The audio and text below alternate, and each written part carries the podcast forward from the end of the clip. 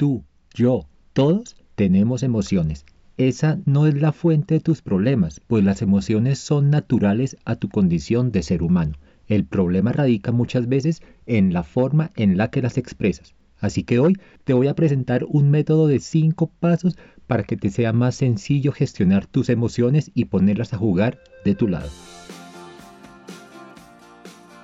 Hola, quiero darte la bienvenida a Pitma Podcast, un espacio creado por Diego Rosero, abogado de profesión, coach por vocación y buena gente de corazón. Diego, como tú, ha tropezado y caído en el camino de la vida, pero siempre ha sacado fuerza para levantarse y continuar. Él será tu copiloto en la transformación de tu vida, hacia el balance y el control. ¿De qué te sirve tener un poder si no lo utilizas? En Pilma Podcast descubrirás que tienes más poder del que crees. Llegó la hora de utilizarlo. Vamos, apunta alto. Recuerda que no hay nada peor que apuntar bajo y acertar. No te arrepentirás.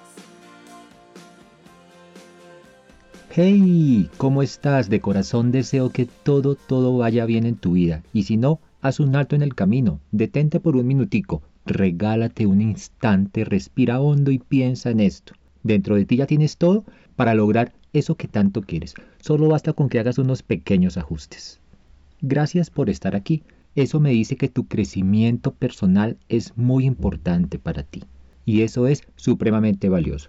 Hoy quiero compartirte el episodio número 18 de esta realidad llamada Pigma Podcast. Y con él quiero que seas consciente de la importancia de gestionar tus emociones de una forma sencilla e inteligente y en un método que solo tiene 5 pasos. Así que ven, adelante, bienvenidos. Como te dije al comienzo, todos tenemos emociones y ese no es el problema. El problema es la forma en la que las expresas. Lo primero de lo que tienes que ser consciente es que no debes tratar a las emociones como si fueran el problema en sí. Trátalas como valiosísimas señales que te están informando de algo. Las emociones son como los testigos en el tablero del carro, que te indican que debes prestarle atención a algo el problema no es el bombillito rojo de la gasolina. Si así fuera, pues lo más sencillo es taparlo o ignorarlo. No. Esa luz te está informando de una acción importante que debes efectuar. Debes llenar el tanque. Mira algunas cosas que te informan tus emociones.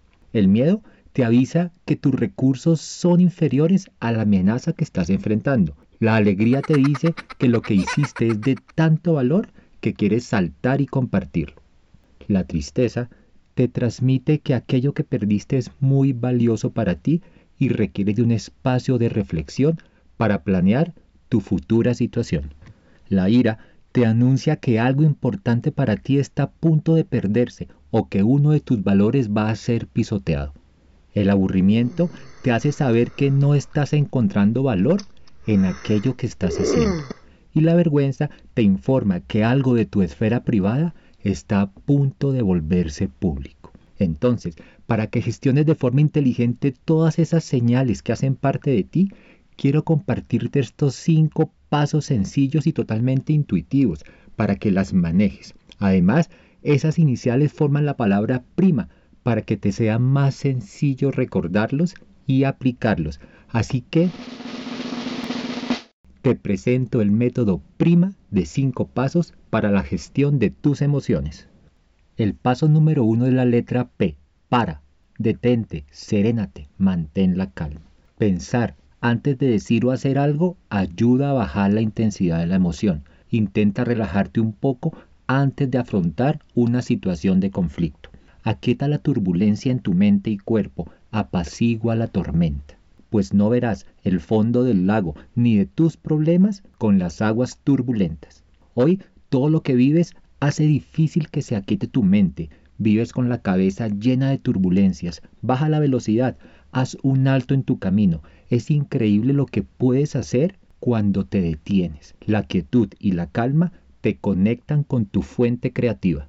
Al otro lado de la inquietud y la turbulencia está la reflexión constructiva del problema y mediante ella puedes llegar a la solución deseada. La vida vivida velozmente se vuelve superficial, baja la velocidad, pues hoy todo aquello que es importante para ti y todo aquello que hace que tu vida merezca vivirse, lo estás viviendo a la carrera, lo estás viviendo de afán. ¿Debes desayunar rápido? Pues te va a coger el trancón. La charla debe ser corta, pues no se puede perder tiempo. Debes almorzar a toda velocidad, pues ya va a comenzar la siguiente reunión. No disfrutas del todo tus vacaciones, pues debes estar constantemente conectada a tu oficina. No más, por lo que quieras, detente. Por esa razón, por esa velocidad tan frenética, hoy están también en cuidados intensivos la familia, el cariño, la amistad, el amor y todo lo bueno que traen a tu vida. Muchas cosas buenas pasan y muchas otras mejoran si les creas los espacios de valoración, aprecio y lentitud necesarios. El paso 2 del método prima es la R. Reflexiona. Reflexiona y toma conciencia de tus emociones. Recuerda lo que te dije al comienzo del episodio. Toda emoción tiene una intención positiva de base. Toda emoción quiere informarte de algo. Entonces, una vez te hayas detenido, vas a reflexionar acerca de la información que te está aportando. ¿Qué te está queriendo decir ese miedo? ¿Enfadado con qué o con quién? ¿Tristeza por qué? ¿Qué desencadena esa emoción? ¿Es la decepción de tus expectativas? ¿Fue insultada tu autoestima? ¿Sientes la amenaza de un daño? ¿Te enfrentas a una injusticia? Si aquello sobre lo que reflexionas puedes escribirlo, es mucho mejor, pues al escribir puedes ver tus pensamientos y así será más fácil que los apropies y que trabajes sobre ellos. Por eso en este punto te aconsejo que lleves un diario, pero no uno de aquellos en el que escribe todo lo que has hecho a lo largo del día. No, la idea de este diario es que sea tu balance emocional. Así podrás reflexionar sobre las cosas que has hecho bien, sobre las reacciones que te han salido mal o sobre las creencias que te estancan. Se trata de que percibas, escribas, reflexiones y corrijas. Séneca, el gran filósofo estoico de Roma, decía que antes de ir a la cama, cuando la casa duerme, es muy bueno que te hagas estas preguntas. ¿Qué has hecho bien hoy? ¿Qué has hecho mal hoy? ¿Qué podrías haber hecho de otra forma?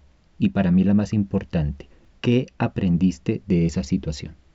El paso 3 de nuestro método prima para gestionar las emociones es la I, indagar. Indagar no es otra cosa que tratar de averiguar algo, entonces indaga sobre los éxitos anteriores, tuyos o ajenos, afrontando una situación similar.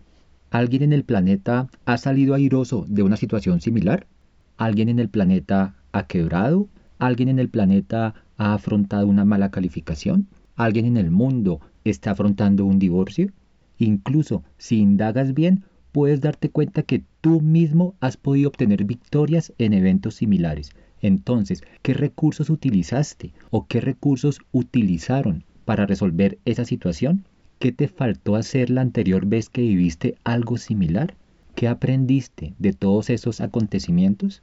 Seguro que vas a encontrar un montón de experiencias y habilidades pasadas, propias o ajenas, para ponerlas en acción ahora. Si haces muy bien este paso, si logras encontrar todas esas fortalezas y mirar las cosas que te hacen falta, ya vas a tener la mitad del siguiente paso en nuestro método prima, pues es la M, la matriz, la matriz DOFA. Trabaja una matriz DOFA individual. Esta es una herramienta efectiva, probada con mucho éxito en los últimos 50 años, y aunque inicialmente estaba dirigida a las empresas, gracias a su efectividad se trasladó al ámbito personal pues su fin no es otro que darte la mejor información para la toma de decisiones y el logro de objetivos. Si quieres recordar los pasos fundamentales para realizarla, te recomiendo que revises el episodio 13 de Pigma Podcast. Allí está todo explicado con gran detalle. En todo caso, y a modo de pequeño resumen, recuerda que si quieres lograr tu objetivo, primero defínelo y luego con la matriz DOFA, las debilidades que detectes, corrígelas.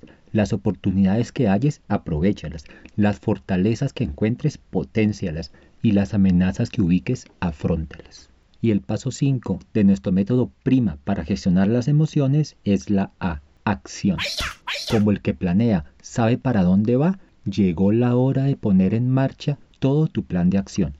Inicia visualizando todos los pasos que requieres para lograr tu objetivo. Y comienza a transitarlos. Arranca con tareas pequeñas y de corto plazo y así con cada meta que vayas logrando va a ir aumentando tu autoestima y tu motivación. Para gestionar tus emociones debes entenderlas, para entenderlas debes sentirlas y para sentirlas debes enfrentarlas. Y las enfrentas mediante acciones. No te quedes sembrando de la misma forma y esperando como por arte de magia frutos diferentes. A esa actitud Albert Einstein la llamó locura. Pues él decía, locura es hacer lo mismo una y otra vez esperando obtener resultados diferentes. Si buscas resultados distintos, no hagas lo mismo. No podrás vencer una amenaza si no la enfrentas. No te sientas culpable por sentir emociones.